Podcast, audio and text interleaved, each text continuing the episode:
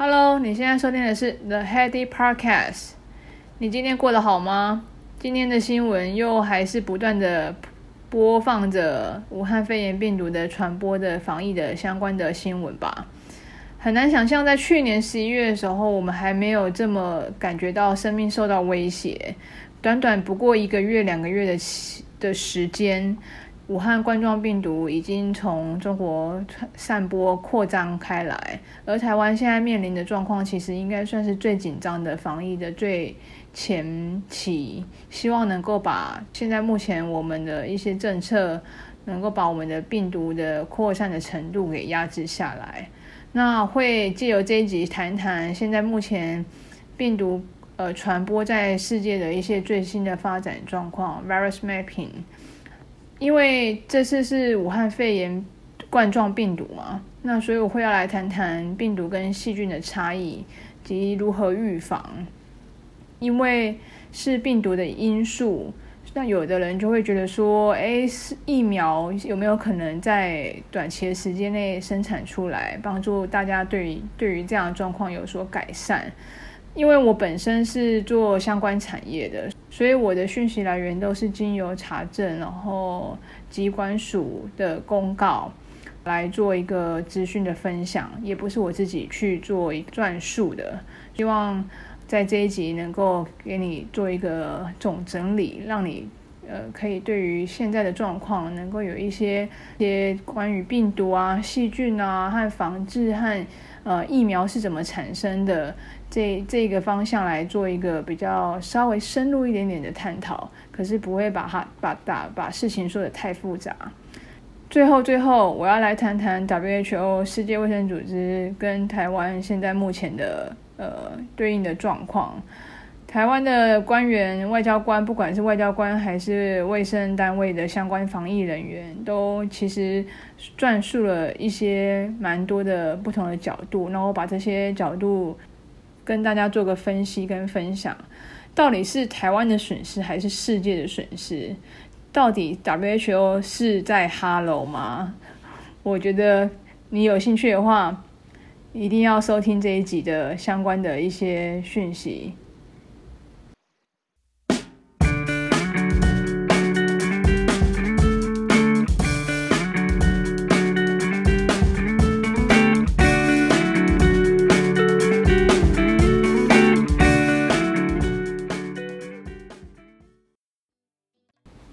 先来更新一下最新病毒的传播的状况。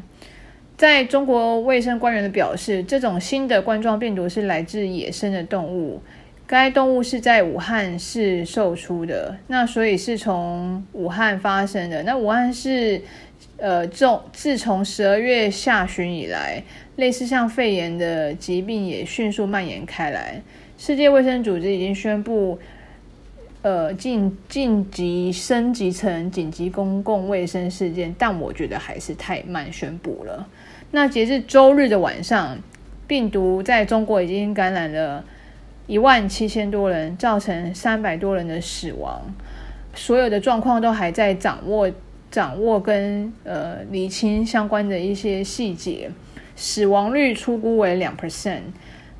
不管是中国和世界，其实现在确诊的国家有案例的，其实不管是中国、日本、泰国、新加坡，就是中国跟这些东南亚地区之外，加拿大、意大利、俄罗斯、英国、美国和瑞典、北欧都有已经有一些相关的案例。已经扩散开来了，那这个来讲是相当相当严峻的一个状况，因为，呃，其实，在最严重的中国，其实病情其实感觉得出来，其实已经不太能够控制得住。封城其实对于呃控制疫情已经没有太大的，我个人觉得是没有太大的实际的帮助，因为该出来的人其实也就出来了。那该到其他国家的人，因为可能会进而因为封城的一些因素，会拒绝透露他从来自中国哪边一开始，那你已经错过了黄金的一些感染控制的时期。那现在台湾就很关键，因为台湾现在目前是确诊案例是十例。我们台湾的负压隔离病房，其实好像调查也不过是一千一千床吗？我印象中好像是这个数据。不过一千床这个数据可能是大概印象中啊，不是特别的精准。也就是说，就像。澳洲的大火一样，就是如果你前期能够把它压制下来，这个疫情就会非常的好控制。可等到你真正烧起来，也就是说病毒传播开来的时候，其实你要控制它，是像中国现在的状况这样，你是非常非常去难去控制跟压抑压抑它的传播的速度的。所以在前期，对为什么我们机关署这么的紧张，这么的重视从。中国大陆回来的亲朋好友，他的一些追踪行踪，那甚至自主管理的一些动作，都要求到呃个人卫生的管理要非常要有自觉的原因在这里。前期其实是控制的关键，台湾现在就是要大家都是要配合，就是机关署的一些宣布的政策进行配合，我觉得是对我们自己跟对国家都。比较好的一件事情，这是它最新现在发展的状况。武汉肺炎病毒，它是病毒。第二个要来探讨病毒跟细菌的差异在哪里？病毒比细菌小很多，可以挡住病毒的孔径大概是零点零二 micrometer，大概是二十 nanometer，你肉眼是没办法看得到的。细菌跟病毒的差异在细菌比较大。所有的制药法规，无菌滤芯的定义其实是定义零点二 micrometer，都已经可以拦截大部分的细菌，除了 Microplasma 霉浆菌以外，因为有一些制程可能会考虑到霉浆菌的污染的可能，才会进一步再去过滤霉浆菌的步骤。那我在这边不详述，大家可以去 Google 一下。抗生素对细菌是有用的，对病毒，对现在的武汉肺炎病毒是没有用的。病毒是怕什么药呢？呃，应该是要分两种，一个是防治的时候，我们像我们流感都是病毒，肠病毒这些都是防治型的话，可以做成疫苗来做一个健康的人就可以去做一个注射，进而让我们自己的体内产生对抗这个可以辨认这个病毒的抗体。这是一个防治型，治疗型的话，其实相对现在没有针对武汉肺炎的病，就是特效药，因为我们对于这个病毒还在勾勒它的一些呃相关的状况，所以现在的治疗其实都是根据以往 SARS 对抗 SARS，和国际之间对抗 MERS 和伊波拉肺炎病毒一样，用一些相关的经验来做一个治疗。那因为我不是医学相关的的专长，我是生化相关，所以这个医病的这个部分我就略过。那你们可以再去做一个详细的一些查找。第三个查到要帮大家去做一个厘清跟跟整理的资讯的话，就是关于口罩的穿脱和。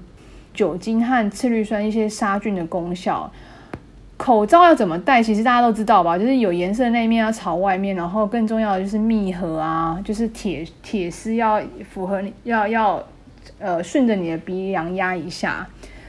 穿很简单，我觉得大家都知道，可是脱其实大家都有一点学问。我后来 Google 一下。脱口罩，如果我们是健康的人，我们是要防治外面的病菌。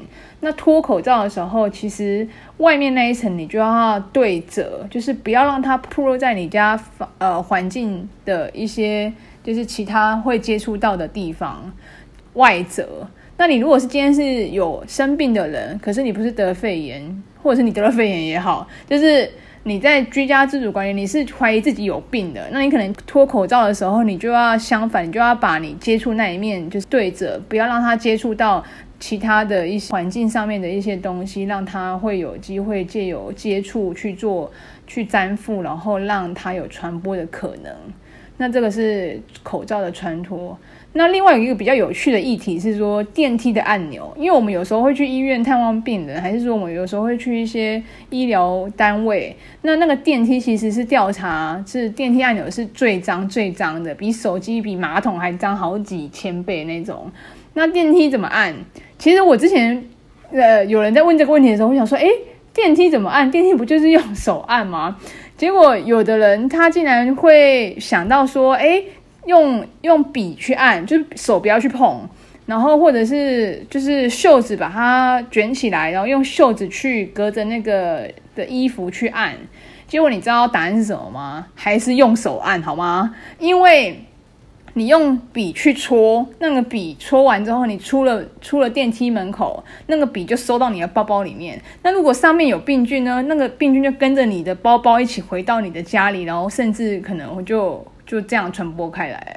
另外一个更简单的道理，就是你如果用手袖子拉长，然后去碰触那个电梯按钮，那、你的袖子也就是沾上了一些病菌啊，那你你就是也也就把它带回家了。其实最简单还是最直接的方式，还是你用你的手去按，好吗？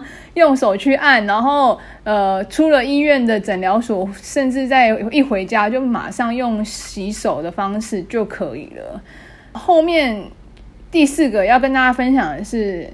杀菌的一些的用途，酒精啊、次氯酸啊、肥肥皂的杀菌的功效，到底是哪一个比较比较 OK，然后比较适合呢？其实，不管是酒精还是次氯酸，其实是非必要的手段，是你在外面不方便洗手的时候才需要去考虑的方法。首重还是以肥皂杀菌为比较彻底，不管是杀菌还是杀病毒，这是结论。细分来说，为什么呢？因为次氯酸水有呃，次氯酸水其实是对芽孢、真菌、病毒、细菌都有效。可是因为次氯酸水其实主要是。清洁原理是它改变蛋白质的结构，使细菌和病毒失去活性。虽然可以杀死大部分的细菌和病毒，不过它实在不太耐存放，在阳光的照射底下容易出现氧化还原的反应，失去杀菌的功效。所以看起来好像方便，可是多少其实还是有呃储存不稳定的风险，还有它。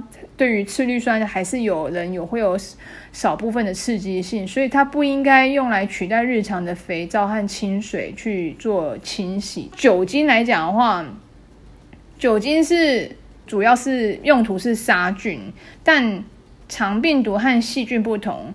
细菌有细胞膜，酒精可以破坏细胞膜，杀死细菌。但肠病毒和诺罗轮状病毒这些病毒啊，外层都有一层无脂质的蛋白质外壳。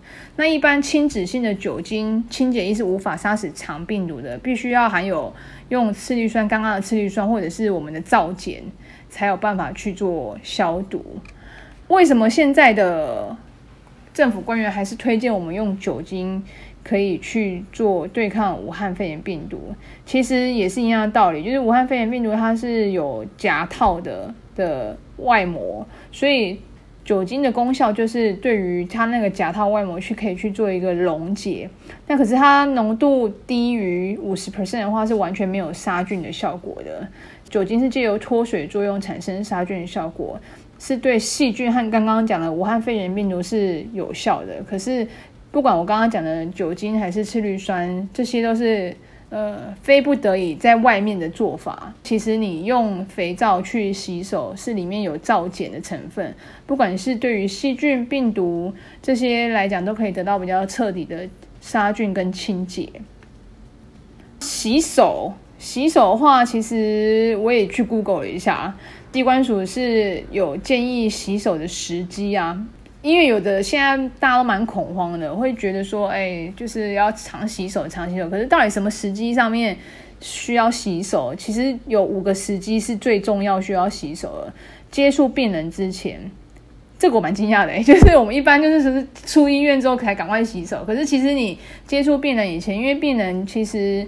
也是蛮脆弱的，所以你在带把外面病菌带给他，可能会造成他不必要的一些另外的感染。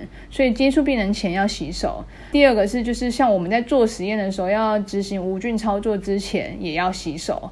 第三个是，就是一些处理废弃物的人，他处理一些病人的一些废弃物跟体液的风险之后，更要洗手。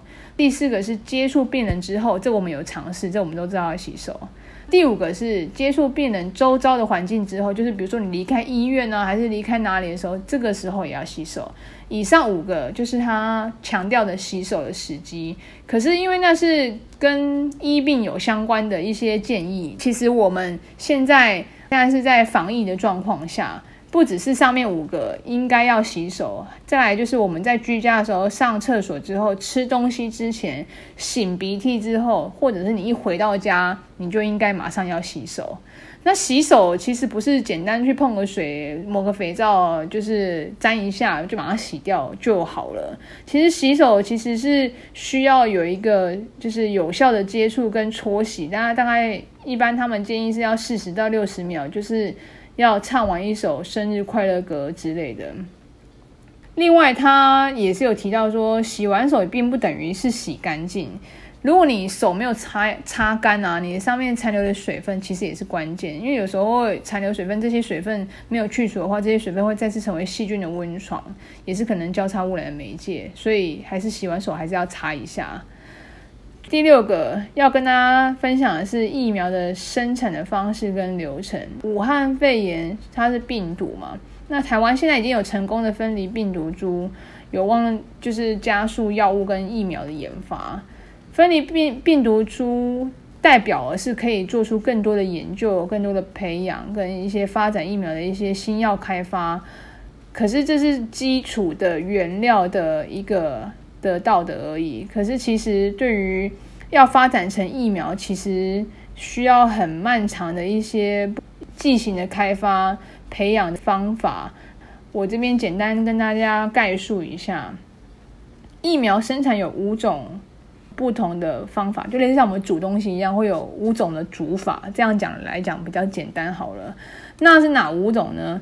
你可以借由细菌的培养，细菌培养就是用发酵去产生的。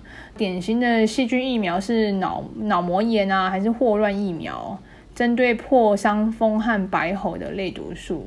第二个是受精卵的培养，就是类似像在受精特殊的呃卫生条件高的受精的鸡蛋中去做一个病毒的接种。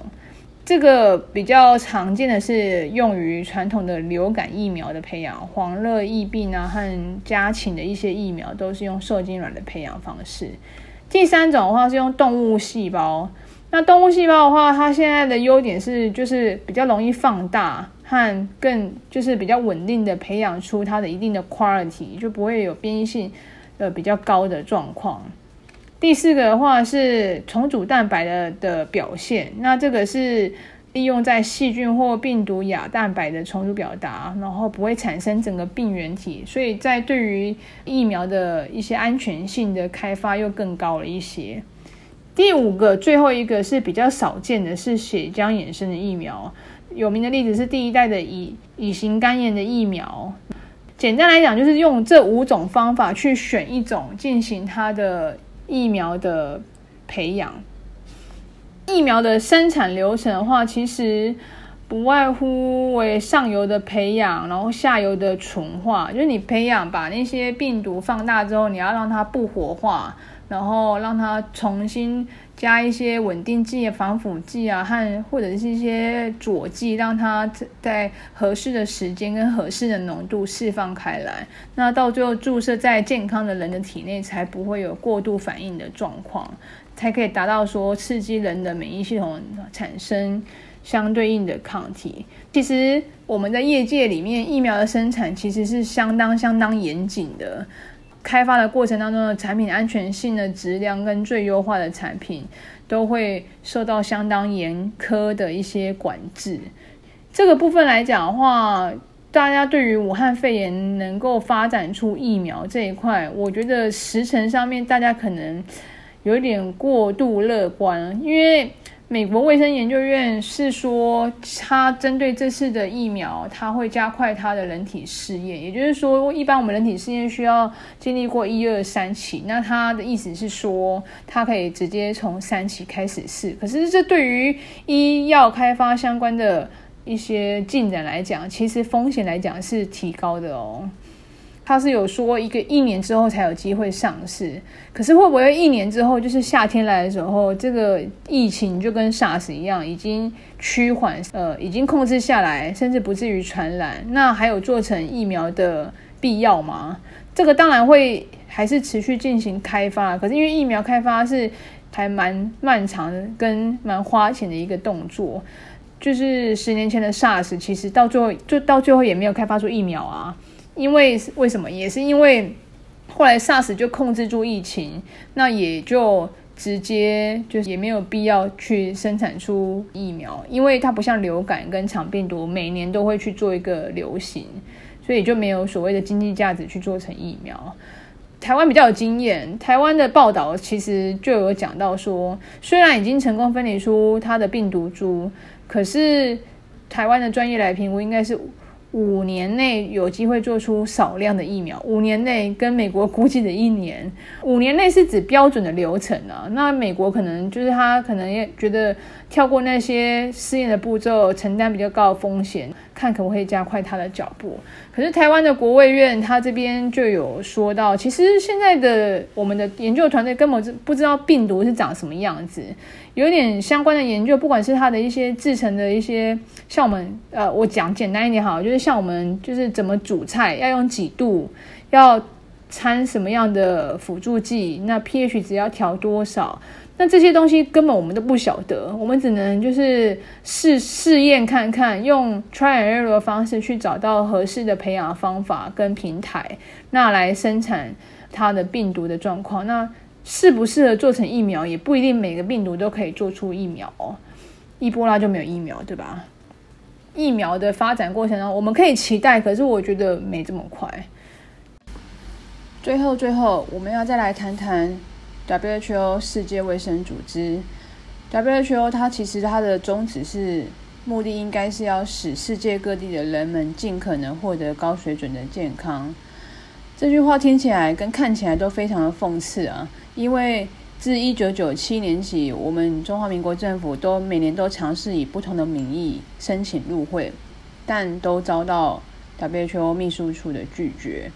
那我们曾经以二零零九年跟少数的几年有曾经以观察员的身份参加世界卫生大会，也就是新闻上面说的 WHA。那 WHA 是呃开放给不是会员国的成员国，也就是世界各地的国家来参加的卫生大会，提供最新的一些资讯的交流。后来我们连观察员的身份都没有，也就是无法参加世界卫生大会，得到。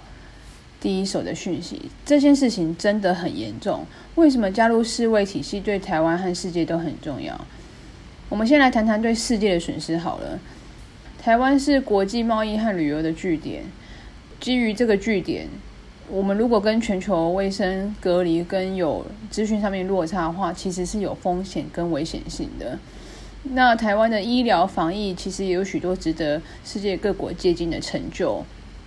台北医学大学公共卫生系特聘教授邱宏毅就有说，WHA 强调是全民覆盖 UHC 这个分数。那台湾的全民健保有妥善的基层的医疗照顾，UHC 的成绩高达八十五八十五分，与加拿大、南韩、美国、日本等国并驾并驾齐驱。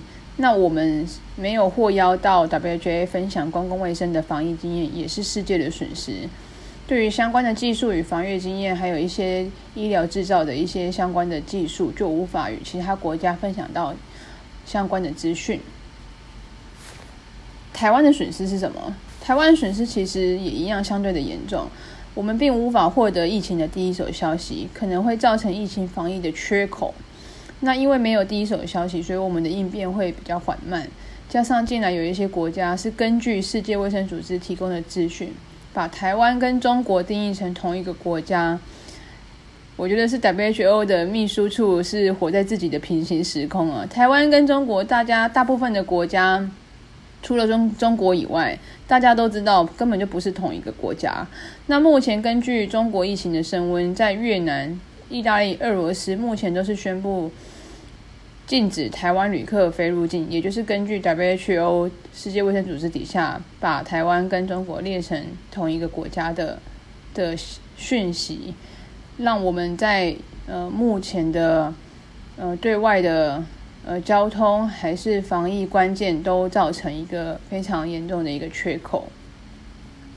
那我们来听听看其他国家的声音。其实现在的七大工业国家 G7，除了意大利官方尚未表态以外，美国、加拿大、英国、法国、德国、日本都已经表态支持，我们应该要加入，至少要参加 WHA 世界卫生大会。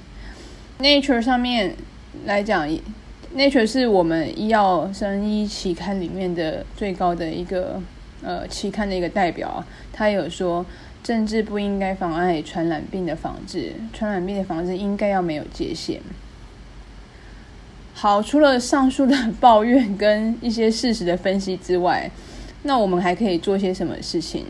我们应该可以呃借由我们的声音，呃，先有两个动作，我觉得个人是觉得可以做。第一个是第一个动作，我们可以要求世界卫生组织总干事要求他辞职。有一个联署的 link，我再把我再把 link 放到我的那个 FB 上面。这个部分是一个。其实没有一个实质上的效果，因为世界卫生组织的总干事，他这个任命一期一期好像是五年吧，除非他自己辞职，那其他的的状况是应该是不会因为我们的联署，然后让他呃下台的。可是至少，我觉得至少这个动作可以让世界跟他本人知道说，他的一些决定是多么的愚蠢。第二个可以做的动作是，呃，转发美国白宫联署网站发起的美国对帮助台湾加入世界卫生组织采取行动。三十天内有十万人联署的话，美国政府就得针对联署内容进行回应。不是美国人才能联署哦，除我们在台湾还是说我在其他的国家的朋友都可以，呃，经由令联署的连结都可以进行联署。那这两个动作，我是觉得。嗯，我至少是我们个人，不是在政治还是在其他的官方的状况下还能够做的事情，至少帮台湾、帮自己，跟帮这个世界做一点事情，这样子。以上就是今天这一节内容，希望你会喜欢。